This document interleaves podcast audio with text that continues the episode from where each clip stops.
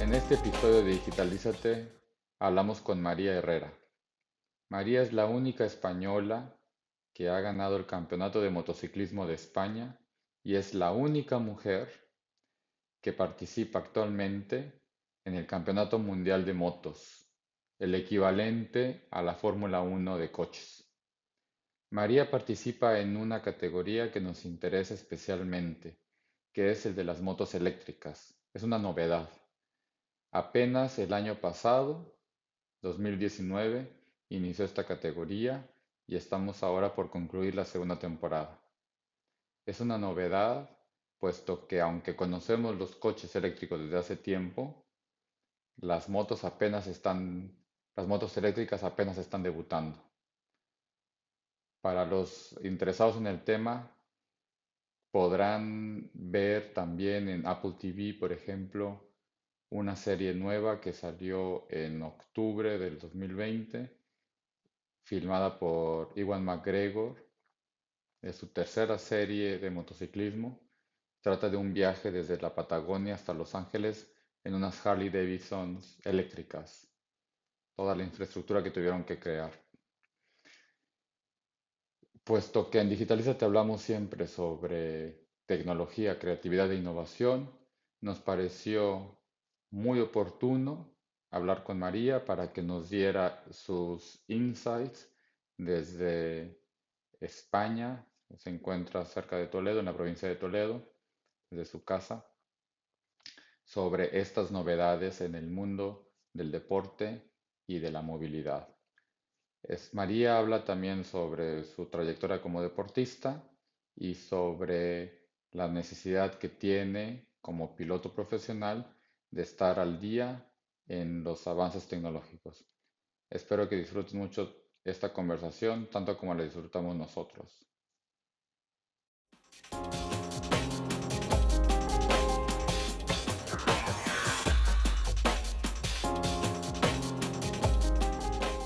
Hola, bienvenidos a un episodio más de Digitalízate, este espacio donde compartimos historias fascinantes alrededor de la tecnología, la creatividad y la innovación.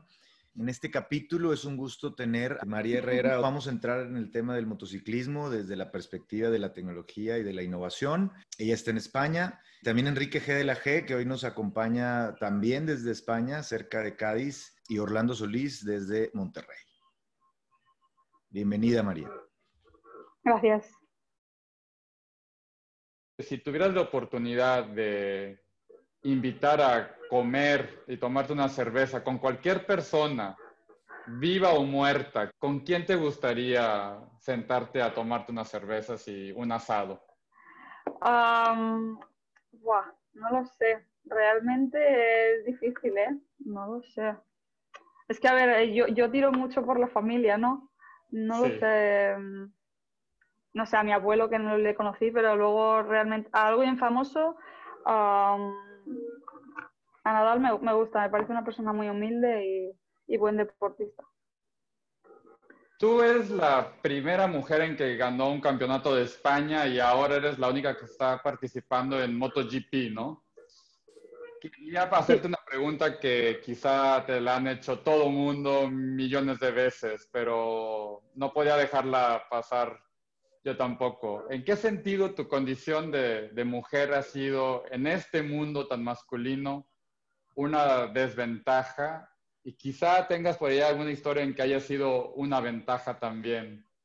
Sí, al final ser una mujer eh, en, o sea, por ejemplo, yo compito con 20 chicos y soy la única, pues todo el mundo te mira, todo el mundo eh, sabe lo que haces, al final todo el foco está en ti y tú a lo mejor te, presionas un poco más, pero bueno, al final eh, tiene sus pros y sus contras, como, como bien dices, y ventajas, pues al final a veces hay gente que quiere apoyarte y por ser mujer tiene más visibilidad tus resultados, si haces eh, resultados buenos como, como, ha ocurrido ahora en, en, esta carrera, pues al final tú sales en, en todos los medios y a lo mejor tu compañero que, eh, no sale tanto. ¿eh? Entonces, en eso veo más, más ventaja y bueno, y el tema del peso de las máquinas, el entrenamiento físico, me imagino que también es, por ser mujer, una especie de desventaja, tal vez. Bueno, puede ser. Eh, realmente, yo hasta ahora no he notado eso porque he competido en categorías más pequeñas. A raíz de ir subiendo de categoría, ahora con la moto eléctrica son 264 kilos. Es la moto más pesada de, por ejemplo, comparado con MotoGP, son 100 kilos más que una MotoGP. Y, y la verdad que es muy pesada, hay que entrenar mucho y creo que es difícil cuando mides unos, 60, unos 62 y los chicos unos 1,80, te sacan en fuerza y en altura. Entonces, al final tienes que tener mucha técnica y, y entrenar mucho para, para poder llevarla. Tú eres una piloto muy técnica, ¿no? Sí, sí, sí. Creo que es lo que más me caracteriza. Sí. Y ahí es donde compensas, ¿no? De alguna manera. Sí, por ejemplo, yo eh, el año pasado fue, eh, bueno, de las primeras veces en, con las 600, eh, nunca había cogido moto grande y, y, me costaba mucho el moverla, porque la moto ya de 80 kilos que tenía la moto anterior a 140, 150, lo noté mucho y yo me las ingeniaba para intentar hacer lo menos fuerza posible para, para aguantar toda la carrera y, y, con ello pues estar delante. Así que estaba delante y encima yendo más rápido que, que todos. Así que al final es eh, maña y, y, técnica, no tanta fuerza. Ya. Oye, ¿a qué se debe o cuál es tu teoría de que los últimos dos, las últimas dos décadas el mundo del motociclismo esté dominado por gente de España y de Italia, sobre todo? Tú siendo española, ¿cómo lo ves? ¿Es parte de la cultura o a qué se debe? Bueno, al final yo creo que los españoles, los italianos, vivimos más de este deporte, no tanto el fútbol ni, ni otros deportes. Eh, apoyan a, a este deporte, por ejemplo, en Barcelona, en, en zonas que hace mucho mejor tiempo también. Eh, apuestan por poner circuitos y, y, eh, y, por ayudar a los pilotos. Yo creo que, que hay una cuna muy, muy grande de, de pilotos que, que, están yendo muy rápido en, en, España y en Italia y por esto, por esto se apoya tanto, yo creo, por la afición que tenemos más bien. Oye, María, en, el, en las carreras, este, autos, motos, pues hemos visto que es un mundo de innovación, de, de buscar con tecnología mejorar el performance, este, romper récords. Eh, ¿Qué has visto en, en, los últimos dos años en el tema de, de, las motos? Hablabas ahorita de las motos eléctricas. Eh, ¿Qué es lo más relevante que estás viendo en cuanto a la tecnología para, para tu especialidad, que es, que es las carreras de motos? Bueno, realmente cada año eh, la, fábrica intenta mejorar la moto. Tú dices, es imposible mejorar esta moto, pero al final buscan algo, por ejemplo, MotoGP, los alerones para, para mantener la moto más en el suelo y, y no hacer tanto caballito, por ejemplo. Eh, la, bueno, la electrónica es una pasada de la MotoGP y ahora con la Moto E me ha sorprendido mucho cómo, cómo han trabajado porque realmente yo nunca he probado, nunca había probado una moto eléctrica y, y es sorprendente lo suave que va, lo, lo bien hecha que, que, han hecho la manera de manejar una batería, porque al final nosotros hemos conducido siempre de combustión y, y te sorprende la, la, dulzura con la que se maneja esta, estas motos. Sí, te, justo queríamos hablar de este tema de las motos eléctricas, que es de donde has estado participando los últimos, bueno, el año pasado y este año, ¿no? Dos la años, sí. no termina. Sí. Y aparte acaba de salir hace poco la serie esta de Iwan McGregor. No sé si has visto la serie. No, esta no. Hay, hay como una especie de, res, de, pequeño rezago en el mundo del motociclismo en, ter, en sí. comparación con los autos eléctricos, ¿no? ¿A qué crees que se deba? Sí, porque nos gusta mucho el sonido. Sí.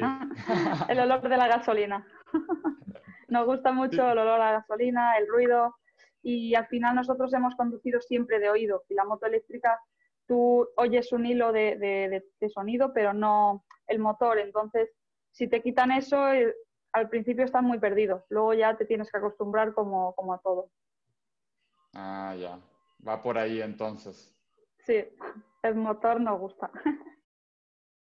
Oye, María, y, y hablando eh, de tecnología en las motos, que, comentábamos de los autos eléctricos, pero súper interesante esto que dices, que, que la experiencia del, del, del, olor y del ruido, este, pues me imagino que genera adrenalina. Pero en el tema tecnológico, ¿qué, qué cosas nuevas crees que se deban de generar? Ya hay tecnología de impresión 3D, de seguridad. ¿Qué cosas crees que hacia adelante vengan en, en el tema de las motos con estas nuevas tecnologías que, que puedan generar mucho interés o emoción a los, a los espectadores y a los pilotos?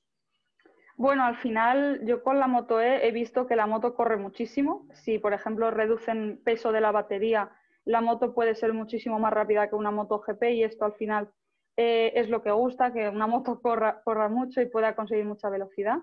Y, la lucha en, sí es muy divertida con, estas motos. Yo creo que llegará un momento que estas motos se queden y, y sea de, bueno, se vaya evolucionando cada año, pero yo creo que se va a quedar esta, esta categoría en el campeonato.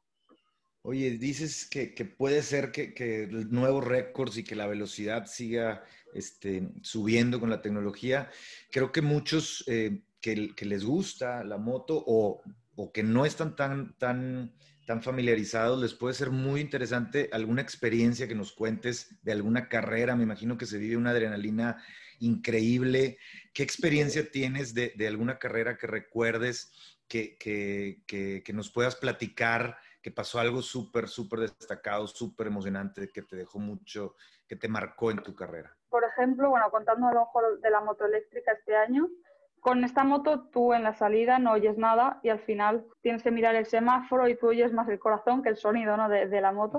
Y, yo creo que eso es muy peculiar en, en la categoría porque porque eso nunca se ha vivido antes y al final cuando sales es como un, no sé, eh, es un sonido diferente y a la gente le está gustando.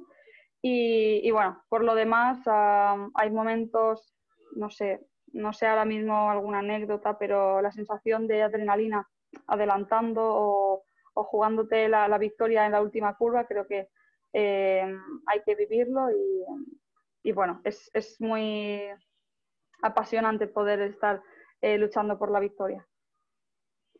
Wow. Ya. Oye, yo creo que en el mundo de los deportes no hay, no hay otros deportes más cercanos a la tecnología como las motos y las carreras de coches, ¿no? Exacto. Como piloto profesional, tu vida está dependiendo, tu vida y tu trabajo y tu éxito dependen de la tecnología y de un equipo que está detrás de ti. Sí. ¿Cómo te relacionas tú con todo esto? ¿Cómo es tu relación con los mecánicos, con los ingenieros, con, con todo este staff, todo este equipo que está detrás apoyándote y que está innovando? Bueno, pues tenemos eh, muy buena relación con mi equipo. Es eh, la verdad que es mi segundo año y es como una pequeña familia. Y bueno, como bien, dices, eh, tienes, que, tienes a mucha gente alrededor tuyo, tienes que estar muy bien informado, decir tus impresiones de la moto para mejorarla para ti, porque yo, por ejemplo, peso 20 kilos menos que el resto de, los pilotos. Eso es diferente porque los settings cambia, la moto eh, tiene que estar diferente puesta a punto. Y bueno, con la batería eh, es una moto muy pesada y los amortiguadores nos han dejado llevar tres tipos, no puedes llevar más es como, por ejemplo, por así decirte, 75, 85 y 95. Y para mí, al final, eh, hay veces que uno no me vale, el otro tampoco y el otro eh, eh, regular. Entonces, al no tener tanto que elegir, tienes que hablar con mucha gente, todos te dan su opinión y, y, bueno, al final tienes que tirar por el mismo camino todos, si no estás un poco perdido y tienes que tener muy buena relación con, con ellos para, que te den una buena opinión de todo. Me imagino que tienes que estar leyendo todo el tiempo blogs, publicaciones para estar al día, hablando con gente. Sí, realmente eh, ahora, como bien dices, eh, hay que leer mucho porque al final la moto cambia, eh, cada año evoluciona, los técnicos también tienen que estar al día porque, porque bueno, el año pasado teníamos una puesta a punto, este año con, completamente la hemos cambiado y, si no te espabilas, no, no haces nada durante el año. Oye, María, para, para gente en México, en América Latina, eh, amantes de la velocidad, a lo mejor mujeres que, que pues te ven a ti este, como un ejemplo, ¿qué pueden esperar de, de, de seguir las carreras de MotoGP, a lo mejor gente que no ha conocido tanto, ¿cómo los invitarías? ¿Qué esperarían al ver una carrera de las, en las que tú participas? Bueno, ahora lo nuestro, eh, la motoeléctrica no suena tanto, la gente dicen que, eso, que le falta sonido, pero yo invito a, que las vean porque al final la lucha está ahí. Eh, es una categoría muy igualada, las motos son completamente iguales y lo único que es el, el peso, que al final a unos cuesta más que a otros y, y, la, puesta, y la puesta a punto, pero, pero son muy divertidas y yo invito a que, a que las vean y sobre todo cuando el COVID nos deje, pues que vengan a ver la pista, que es diferente, claro. Pensando un poco en la historia de la velocidad, esa es una de las grandes conquistas del siglo XX. Hasta antes del siglo XX la velocidad máxima era la de los caballos y gracias al motor de combustión y, ahora a las baterías y a los motores eléctricos podemos alcanzar velocidades de cientos de kilómetros por hora. Tú que estás viviendo al límite de la velocidad, todos los días y que tu vida está en el límite de la velocidad. ¿Cuál es tu reflexión sobre esta conquista de la velocidad, por un lado, y por otro lado, cómo se siente tener un accidente a 200, 300 kilómetros por hora? Bueno, la verdad que me gusta mucho la velocidad, eh, lo admito, porque yo lo comparto con mi padre esto y lo decimos, al final nos gusta mucho correr eh, los, lo, lo, llevamos dentro y, y, siempre que cogemos un vehículo, no, no sea en la, en la, carretera, sino en, en, un circuito, nos gusta ir lo más, lo más rápido posible. Y bueno, cuando, cuando tienes un accidente, al final es, es duro porque las caídas son muy... Depende de cómo te caigas, pero normalmente son muy agresivas. Eh, yo me, normalmente me caigo muy rápido porque arriesgo siempre en las zonas más, más peligrosas pero, pero bueno, eh, depende de la lesión, si, si, tienes suerte no te haces nada, pero depende de la lesión, eh, tienes que estar positivo siempre porque al final eh, es tu deporte y sabes que, que, estas cosas pasan. Padrísima la charla. María Herrera, otra vez, a quien, quien en México a lo mejor ya ha escuchado de ella o quien no, eh, piloto española, este, que ya nos dijo que le encanta la adrenalina, que está en MotoGP este, pues gracias por, por, estar con nosotros en este episodio de Digitalízate y pues fascinante escuchar de, de, de, tu, de tu, historia, de tu trayectoria y, y pues muchas gracias por, por, estar con nosotros. Nada, a vosotros. Encantado María, muchas gracias. Igualmente. Hasta luego.